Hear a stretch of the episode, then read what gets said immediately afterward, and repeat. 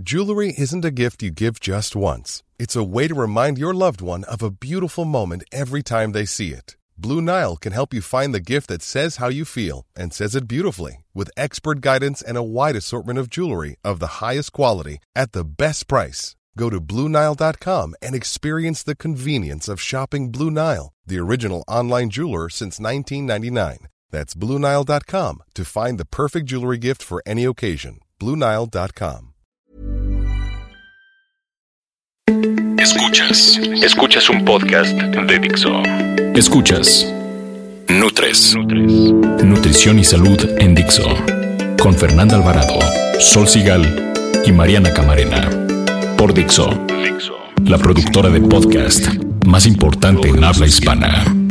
Bienvenidos a un programa más de Nutres, el mejor podcast de nutrición, salud y estilo de vida saludable. En esta ocasión vamos a tener un tema controvertido. Esta es la pregunta, ¿pondrías a tu hijo a dieta? Y bueno, en esto eh, estoy segura que pues muchos se sentirán identificados, otros no, ya les platicaremos de eso, pero bueno, antes que otra cosa, yo soy Mariana Camarena, que en Twitter me encuentran como arroba nutrición activa. Yo soy Fernanda Alvarado, arroba Fernanda. Y yo soy Sol Sigal, arroba Sol Sigal, también en Twitter. Y nosotras juntas somos las tres de Nutres. Tenemos una cuenta en Twitter muy guapita, llena de cosas, que es arroba Nutres TV, va con número. En Facebook, que es Nutres TV, todo con letra. Y la cuenta de correo electrónico para que nos escriban lo que quieran y echen ahí todos sus rollos, porque siempre contestamos, que es Nutres, también todo con letras, arroba gmail.com. Les recordamos que todos nuestros podcasts están disponibles en iTunes o también en www.dixo.com. Oigan, ¿y saben por qué decidimos hablar hoy de niños gorditos, niños a dieta?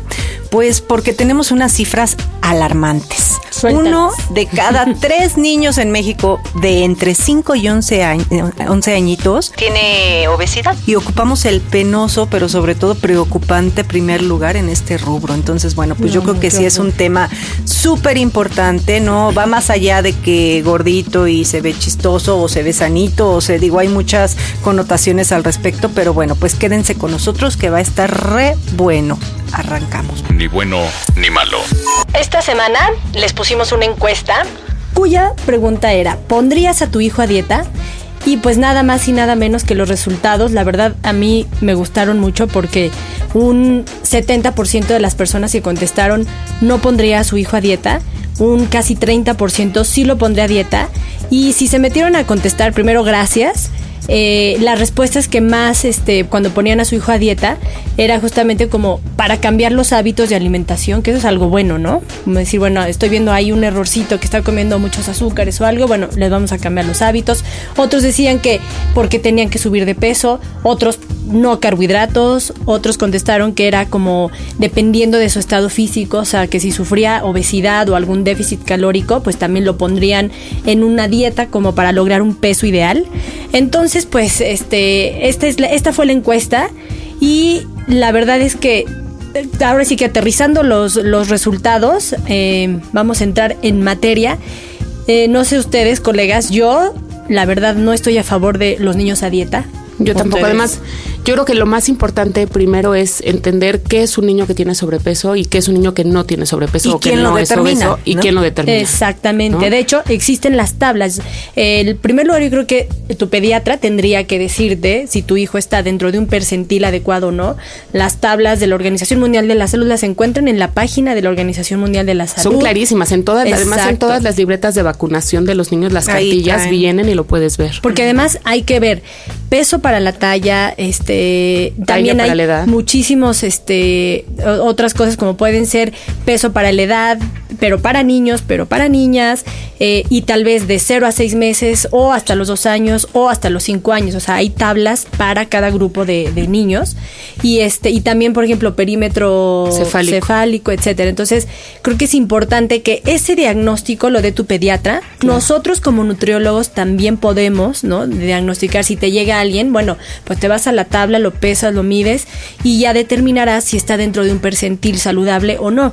Que lo más importante además no solo es tener la información de la tabla, sino combinar la información de diferentes tablas, porque te puede pasar que tu hijo sea muy bajito de estatura y entonces marque un peso saludable y realmente no es porque es más bajito, o al revés, que tenga la estatura de una niñita de 10 años cuando tiene 8, por ejemplo, y entonces por supuesto te va a marcar sobrepeso y no necesariamente, porque es muy alta. Entonces sí hay que, sí se necesita una combinación de toda esta información para que puedas hacer un diagnóstico. Mira, yo ahorita que ando empezando en esos pininos, que mi hija tiene un año tres meses, pues te das cuenta cuando platicas con el pediatra que te va guiando y te va diciendo, ok, a ver, va en este percentil, va en su carril o está abajo, te hará recomendaciones específicas, pero sobre todo también a mí me ha gustado, por lo menos de mi pediatra, que que te da una orientación como muy clara para ver signos y síntomas. Tu hijo es activo, eh, tiene energía, está bien, vamos, o sea, en, su, en sus desarrollos psicomotrices y demás, va de acuerdo a lo que dicen las tablas o las referencias. Los papás tienen o no sobrepeso, tienen buenos hábitos en la casa, todo ese tipo de cosas. Oye, pero tú tenías un dato buenísimo. Sí, tremendo. No, bueno, lo que pasa es que hay, eh, por ejemplo, esta cuestión de los adipocitos. Los adipocitos son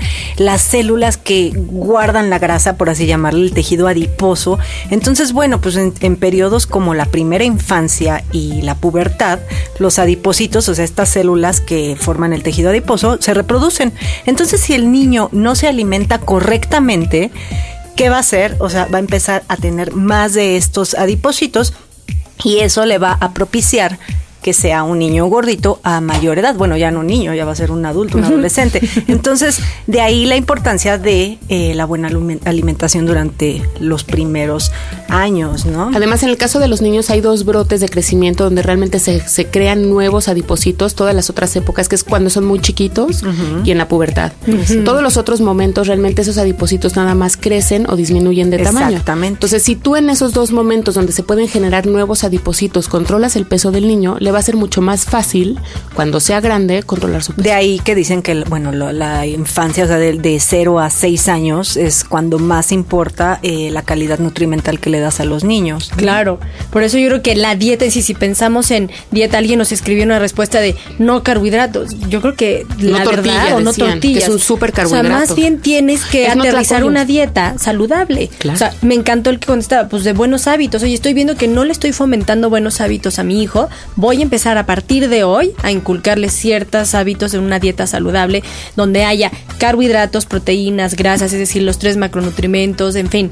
Pero de verdad hay personas que, por eso es importante la educación en nutrición, que no lo sabe. No lo sabe. A mí cuando me llegan al consultorio mamás o papás que, oye, es que necesito que pongas a mi hijo a dieta. A ver, ¿para qué va a ser la dieta? Bueno, en realidad está bien tu hijo en peso, en talla, es no solamente como cambiar hábitos dentro de casa, es decir, tu hijo va a empezar a comer lo que tú comes, pero en estas características, o sea, tanto porcentaje de carbohidratos. Cuando el papá o la mamá entiende cómo debe ser una distribución ideal de macronutrientes en la dieta, es muy fácil que el niño lo vaya teniendo. al adulto es al que tienes que educar finalmente, ¿no? La obesidad infantil es un problema de adultos. De hecho, hay, hay por ahí algunas recomendaciones básicas para poder cuidar el peso de los hijos, pues yo soy de la idea, como dices tú, Mariana, de no poner a los niños a dieta, sino de hacer planes para que no suban de peso.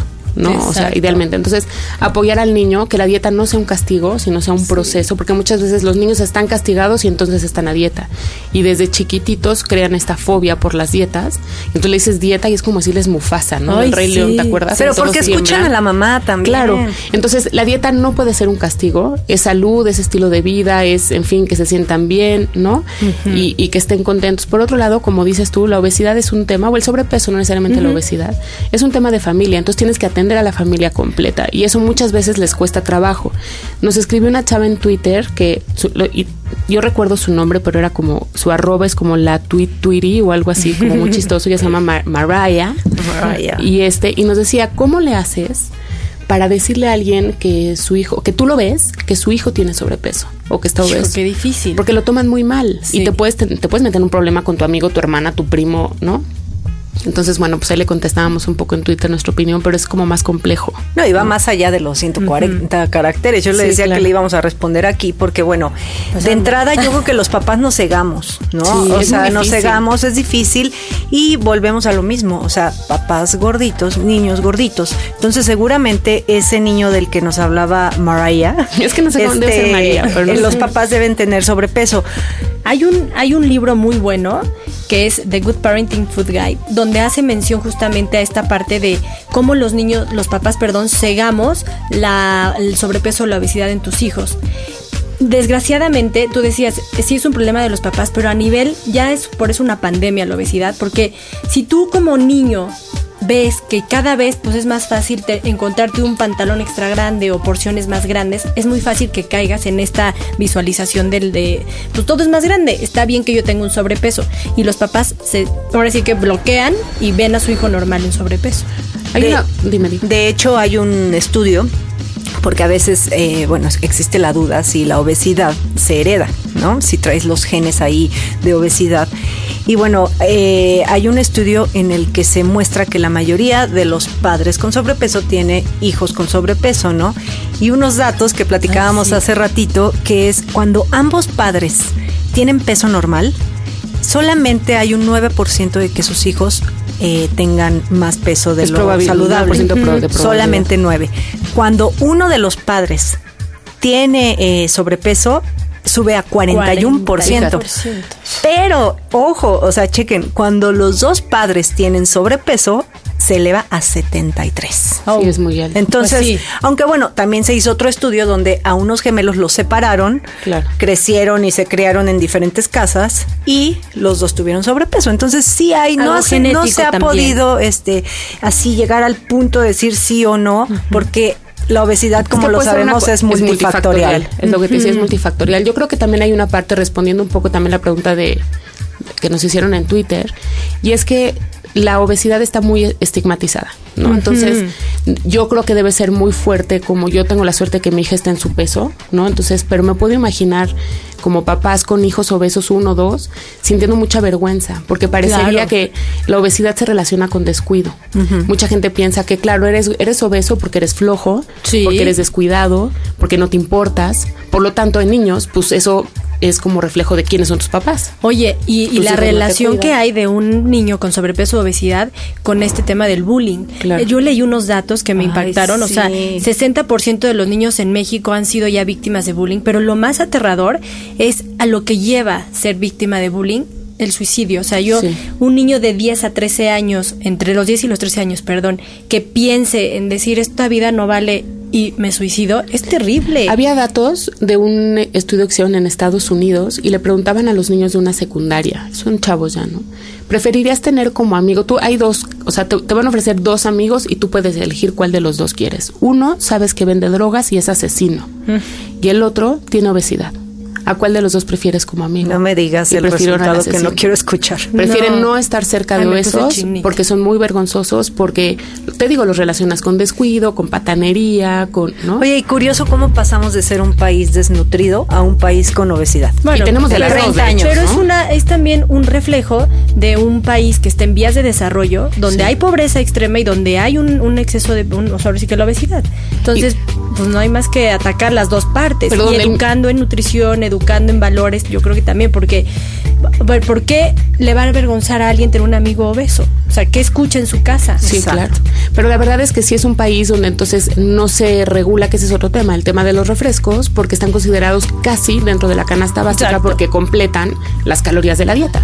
Entonces, ¿cómo quieres que no haya niños obesos? Se lo dan en la mamila. Yo sí, aplaudo mucho el trabajo que hace el Poder al Consumidor. Alejandro Calvillo es, un, gran vocero de todo lo que estamos de verdad preocupados por nuestros niños, que es como, ¿quién más? El futuro de nuestro país. Sí, claro. Sí, somos un país que ahorita es, somos la primera generación, no solo en México, a nivel casi mundial de, de, adultos, donde nuestros hijos van a vivir menos que nosotros. Yo cerraría que más que niños a dieta, niños educados, papás educados. Por favor. Y por lo tanto, niños educados. Sí, sin duda, sin duda. Bien, bien comer. Aguacate, el alimento de la semana. Este superalimento, además de ser muy mexicano, es saludable, posee gran diversidad culinaria y por si fuera poco, mm, ¿te suenan las mascarillas de aguacate? Es utilizado en la elaboración de diversos productos cosméticos. ¿Es una fruta o una verdura? El aguacate técnicamente es un fruto, aunque bajo en azúcares, lo que lo convierte en un alimento seguro para personas que viven con diabetes. Gracias a su aporte en grasas y proteína, brinda saciedad y evita el famoso picoteo entre comidas. Si bien es rico en grasas, se tratan de grasas saludables, cardioprotectoras que le llaman. Pues ayudan a disminuir los niveles de colesterol y triglicéridos en sangre. Nutrición activa. Pues bueno, volviendo un poco al tema de lo que hablábamos de la comida chatarra y tal, yo yo creo, la verdad, que no habría que satanizarla como no hay que satanizar ni idolatrar ningún alimento. Creo que yo siempre lo he dicho, no hay alimentos ni buenos ni malos. Todo tiene que ver con la cantidad en la que la consumes, cuándo, el momento, quién, tal, ¿no? Entonces, en el caso de los niños, creo que los niños de todas maneras están expuestos a los alimentos chatarra. Tienes que enseñarles cómo controlar la cantidad que consumen, más que decirles que está prohibido. Y entonces que vayan a las fiestas y no se puedan acercar ni al pastel porque tiene azúcar, ni a la piñata porque llueven demonios. ¿no? Oye, yo tengo una amiga, ay, perdón que te interrumpa, pero es que me vino ahorita clarísimo. es súper, pues sí, llega en su trastorno obsesivo compulsivo un poco. O sea, el niño está feliz con su bolsita de dulces pues lo siento, escoge nada más tres dulces porque son los que te vas a llevar a la casa. Y nada más el niño sabe que puede escoger tres dulces de los kilos que agarró en la piñata. Igual, o sea, y de vacaciones es súper estricta, estricta, perdón, con que vas a, a ver, no, eh, jícamas, no, el postre no, todos los azúcares le tiene pavor claro, la ves a ella y es como... ¿Es gordita? No, super fit, flaca y demás, pero este trastorno no con los que les pasamos a los... Quizá, ¿eh? o algún trastorno, no sé. Yo, la conozco y no ha sido nunca... Más bien son los trastornos. Son trastornos. Que ese va a ser otro tema de un podcast, ¿no? Trastornos de la conducta alimentaria. como papás heredamos trastornos, por favor, ojo con eso. Sí, no, y queremos Perdón que los por interrumpir, pero es que me llegó así. Pero viene el ¡ah! tema, yo, yo estaba alguna vez en una fiesta infantil y había un niño que le tenían prohibido comer azúcar. Y entonces en cuanto rompió la piñata, mejor se lo llevaron a otro lado y luego en el pastel pues le estaban sirviendo pastel a todos los niños y cuando acabaron dejaron el bloque sobraba de pastel con la palita. No llegó el niño corriendo, se robó la palita y se fue corriendo. Le alcanzó a dar tres chupadas, en lo que sus papás lo alcanzaron, lo regañaron, se la quitaron. Es que, pero de veras, imagínate el antojo de ese niño para jugarse la vida. No, es que volvemos a quién hay que educar, al niño o al papá. Sí, yo creo que todo con moderación y el ejercicio. y sabes que a lo mejor no tener esos productos en la casa te puede ayudar, pero cuando sales, esa es la realidad, mamás. Eso es lo que hay en el mundo y los niños tienen que aprender pues a moderarlo, ¿no? Y compensar lo que decía Mariana con actividad física, que ya saben que además yo soy súper no, promotora. y ahorita tú sabes que los niños mexicanos pasan más de cuatro horas frente al televisor. televisor llámese iPad, computadora, lo que quieran, pero más de cuatro horas. Entonces tú haz cuentas de lo que tarda el niño sentado en el coche en llegar al colegio. ¿Cuántas horas está sentado tomando clases? En la hora, o sea, a la hora del recreo ya son poquitos los que se ponen a, sobre todo las niñas, se sientan a comer el lunch. Y chismean. Ponte a sacar cuentas y cuánta, cuánto tiempo están moviéndose los niños. Sí, muy poco. Y además se relaciona, hay muchos estudios donde relacionan el hecho de estar sentado frente a la, televisión con desconectarte de lo que comes. Entonces empiezas a hacer una como mancuerna tele igual a paquete de papitas, de palomitas, de golosinas, porque no te das cuenta lo que está pasando a través de sensorialmente, no lo que te llevas a la boca. De hecho, ahí por ahí una de las grandes recomendaciones es de alguna manera sí sí fomentar que tus hijos vean menos tele y si no que cada media hora se levanten y hagan alguna otra cosa y luego regresen, como tú lo quieras manejar en tu casa. Hasta uno, ¿eh? De adulto. Sí, pero que no se consuman alimentos cuando se esté viendo tele, utilizando la iPad, lo que sea, no se puede comer nada, ni saludables, porque entonces el día que no hay saludables, pues migras a la papita, la galleta, lo que sea, porque lo que se genera es el hábito de asociar televisión, cine, lo que sea con comer. Y por otro lado, lo que hace Alejandro Calvillo en el poder del consumidor, que es toda esta historia de regular la cantidad de anuncios que se dan hacia los niños, ¿no? Por favor, menos paquetes, más tlacoyos. Sí. sí, exacto, esa es una buena idea. Pero es muy cierto. Pero nada de comer frente a la tele, ¿no? Sí, sí, sí, Todos los comerciales, cómo van dirigidos para que el niño voltee y le diga, mamá, ese es el que viene a televisión, lo quiero. Sí, yo o sea que ustedes sí están a favor de que, de que tengamos medidas paternalistas en torno a publicidad y a que ya se, regule lo de las de maquinitas y demás. Ok. Yo tengo sentimientos encontrados. Creo que hay una parte que sí deberíamos hacernos nosotros responsables como ciudadanos independientes, individuos, personas, familias y sí creo que hay una parte que tiene que hacer el gobierno. Yo, yo igual que tú. O sea, no podemos nada más esperar que la respuesta venga de arriba. Pero el impacto que puede tener ya, gracias a ¿eh? estas medidas, tú como papá que, lo, vas a, lo vas a ir cambiando. Lo decíamos, ¿no? Del refresco y el agua. Sí, exacto. Entonces, yo sí, o sea, yo creo que ni modo, estás hablando de que a la mala. el costo de, en, en, el servicio de salud es altísimo tratar a personas con niños con obesidad que ya tienen diabetes, hipertensión, este problemas de que está ahora en Netflix, que para mí es como muy triste, ahora hay varios ¿no? Pero ese se llama FEDOP, que le ponen en español hartos, ¿no? Creo que se llamaba o algo así. Y es estos niños gordos, ¿no? Y como en las escuelas de Estados Unidos, es que más gordos oye muy feo, pero pues es que sí están muy obesos, ¿no? Niños de 130, 140, 150 kilos, sometidos ya a propuestas de bypass a los 14 años, ¿no? Porque el riesgo dializados de que se queden con ese sobrepeso es mayor que lo que te pudiera suceder si te haces un bypass. Pero entonces ellos comen en las escuelas y en las escuelas, todas las escuelas tienen convenios con franquicias, entonces comen pizza, hamburguesas, no, no es el caso en México, pero si no nos ponemos las pilas, para allá vamos. Las universidades en México ya tienen franquicias adentro. Aquí ya, o sea, por los hay, hay unos lineamientos generales para la expedición de alimentos y bebidas. Entonces, ya vamos por buen camino. Yo creo que sí, se están haciendo muchas iniciativas eh, a nivel salud pública que están este tratando de combatir este problema, pero falta falta, muchísimo. Pues yo creo que lo que hay que hacer es más bien pensar que los niños si todavía van a crecer de estatura, eventualmente tendrán un peso correcto. Pensando en una niña de 50 kilos, pues con estatura eventualmente 50 kilos para un adulto están muy bien. Yo, pero también fíjate, hay una etapa, sobre todo en las niñas, que antes de, de que empiecen a desarrollarse, les crece la panza.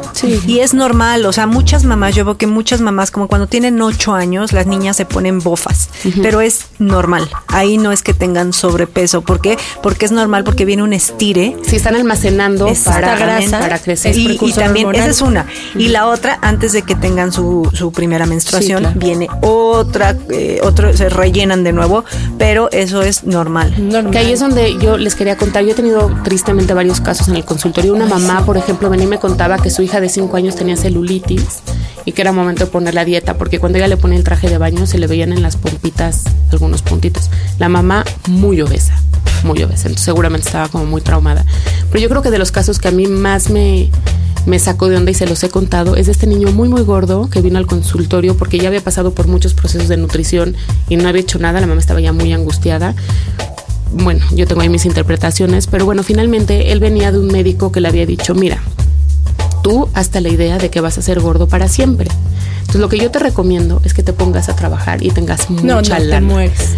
Porque a las viejas, y se lo dijo así, a mí me impresionó, porque a las viejas, le dijo el doctor, lo que les gusta es la lana. No, no. ¿Qué no importa? Entonces, un, Hay que denunciarlo. Y bariatra, además, o sea, no al pediatra. No, Eso te lo contó la mamá, en la consulta. Sí, me dijo, era el último doctor con el que habían estado. Dijo, porque a las viejas lo que les gusta es la lana. Entonces, si tú quieres ser feliz y tener viejas, pues chambeale, ¿no? Entonces tendrás muchas viejas y no importa que estés gordo un doctor. ¿Cuántos años tenía el niño? Como 14 o 16 por ahí. ¿no? Y la mamá estaba muy angustiada, pues oye, ¿cómo me pueden decir esto? Con mucha razón. Pero bueno, una relación más bien enferma entre ellos y tal. Pero tan enferma como de repente pensar que tu hijo, a ti te llevaron un niño de un año. A mí me, acaban de proponer una niña de dos años, ocho meses. Dos años. Ocho meses para poner la dieta. Sí, creo que los Pero entiende la desesperación que pueden tener los papás. Creo que estamos muy Yo me senté con la mamá y le dije, perfecto, vamos a, a verte a ti qué le, recordatorio, ya sabes qué le estás dando de comer. Me empieza a contar, la niña ya de un año que ya puede comer de todo y le digo, ¿has probado lo que le das a tu hija? No. Por Porque ves lo que se siente. Y dime tú si te va a gustar un chayote cocido, nada más. Eso está padre para justamente el proceso de la, lactación, donde pues sí empiezas con un chayote cocido, porque la digestión, etcétera. Pero ya después, de verdad ponle tantita sal, tantita mantequilla, un poquito de aceite de oliva. Aguacate. Empieza, exacto, aguacate. Muele la cosa mi hija de verdad agarra el aguacate y se lo come. Entonces, sí a mí me, me, impresionó mucho la consulta porque la mamá salió de verdad fascinada. ¿Es en serio que ya le puedo dar de comer todo? Es que a quien hay que educar es a los papás, insisto, pero es, es así. Ahora, está la parte donde también se presta para otro programa, eh, los niños piqui, o sea, los niños que tienen un tema sensorial, porque es cuestión sensorial donde nada más comen cosas naranjas o si tiene un pedacito duro ya no se lo comen. El, el reflejo ya natural del vómito es una madurez en la parte de la lengua. Entonces, ir reconociendo esos trastornos, pues también se presta para, obviamente ahí sí vas a una consulta, pero una consulta donde es más aterrizada a cuestiones sensoriales. Y emocionales. También creo que hay una parte donde eh, los niños llaman la atención con el tema de la comida. Y si les funciona, ahí te encargo de que te Por eso no hay que, lo que seguramente lo escuchan por todos lados, del no premiar ni castigar con alimentos. Y lo sigue haciendo la gente, ¿eh? Oye, pero yo creo que es, tú decides qué darle y tu hijo va a decidir cuánto va a comer. Sí, ¿te acuerdas? Y en ese momento tú empiezas a identificarlo. Oye, eh, pues sí, necesita ahorita subir más de peso, demás, está bajo. Bueno, le insistirás de alguna otra forma. Sí es más chamba de los papás, evidentemente, porque tienes que jugar cómo se lo va a preparar para que se lo coma. Pero sabes qué, yo, yo, yo, yo estoy absolutamente en contra de estas propuestas de que los niños suban de peso todo el tiempo, oye, es que este niño está muy flaco, es que este niño no sé qué, corte a, este niño es un gordo, no puedo dejar de que los niños son como Estamos como hablando de niños sanos, ¿no? No, sí, claro, hay no, no, niños con patologías, no, no, no, niños sanos con o sin sobrepeso, ¿no? O con bajo peso. De repente los niños, como decías, ¿no? Las niñas echan panza, no sé qué, crecen y se ven muy flacas. Entonces vienen las mamás, es que está muy flaca y no me come, ¿no? No, me come. No me come, que a mí me pone, ya saben, ¿no? Ya ven que yo brinco por cualquier cosa, me, me... Pero entonces proponerle a un niño que está delgado que suba de peso es firmar una sentencia para que eventualmente lo tengas que poner a dieta. Yo digo que hay que dejarlos, los niños Exacto. regulan muy bien lo que quieren comer siempre y cuando tú decidas lo que decías, qué les das y les dejes a ellos decidir cuánto. ¿Cuánto? ¿Sabías, ¿Sabías que? Las estadísticas admiten que si la mayoría de los candidatos en el proceso de adelgazamiento pierden un promedio de 10% de su peso corporal, vuelven a ganar las dos terceras partes en el año siguiente y la tercera parte en los cinco años que siguen. Esto es Nutres, Nutres, Dixo. Para los niños hay que promover el consumo de frutas y verduras en casa. Considera que la leche descremada o light tiene el mismo valor nutrimental que la entera. ¿Cuál es la diferencia? Pues el aporte de grasa. No tengas en casa paquetes, y mucho menos aquellos tamaño jumbo. Los alimentos que son ricos en calorías y pobres en nutrición muchas veces vienen en paquetes. Ojo. Sustituye la crema, mayonesa y margarina por aguacate, que es nuestro alimento de la semana, aceite o aceite de coco. La recomendación diaria de actividad física para un niño es de por lo menos una hora de actividad intensa, es decir, que le cueste trabajo hablar cuando esté haciéndola. Agua natural para todo y sobre todo. Tanto los jugos de Tetra Pak como todos estos refrescos deberán ofrecerse de forma ocasional. Deberás restringir a no más de dos horas diarias el tiempo que los niños dedican a ver televisión, jugar videojuegos o navegar por internet. Recuerden que los hijos son nuestro vivo reflejo, así que a predicar con el ejemplo. Bueno, llegamos al final de un programa más de Nutres. Acuérdense que este espacio lo hacemos todos. Por favor, entren, participen en nuestras redes sociales. En Twitter somos arroba NutresTV y en Facebook NutresTV, nada más que en Facebook con letra. Recuerden mandarnos sus dudas y contestar por favor la encuesta de la semana.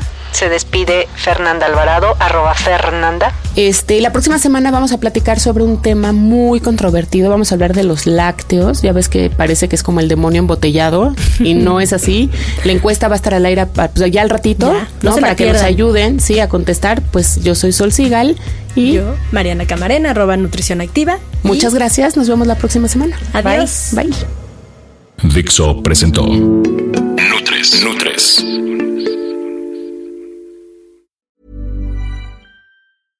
Ever catch yourself eating the same flavorless dinner three days in a row? Dreaming of something better? Well, HelloFresh is your guilt free dream come true, baby. It's me, Kiki Palmer. Let's wake up those taste buds with hot, juicy pecan crusted chicken or garlic butter shrimp scampi. Mm. Hello Fresh. Stop dreaming of all the delicious possibilities and dig in at HelloFresh.com. Let's get this dinner party started.